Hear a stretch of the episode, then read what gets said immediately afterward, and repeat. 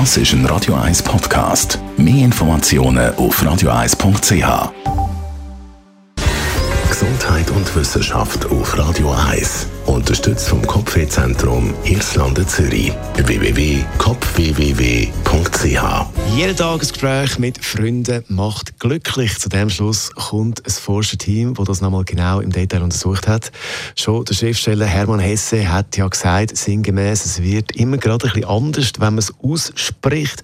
Die ForscherInnen haben bei 900 Studierenden eine Umfrage gemacht und man hat ein bisschen genau herausfinden, ja, welche Gespräche dann mit Freunden am besten sind für unser Wohlbefinden.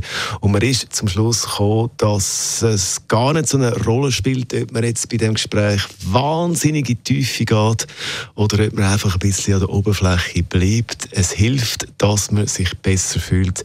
Einfach ein Gespräch, der Austausch. Am besten mehr, am besten jeden Tag.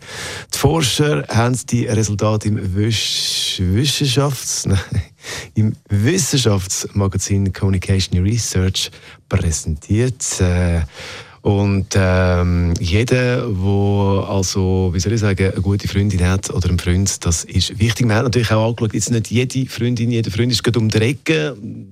Was ist mit Telefonieren und Textnachrichten? Auch das hat einen Effekt, aber die Forscher sagen ganz klar, ein persönliches Gespräch hat die größere Wirkung für uns. Das ist ein Radio 1 Podcast. Mehr Informationen auf radio1.ch.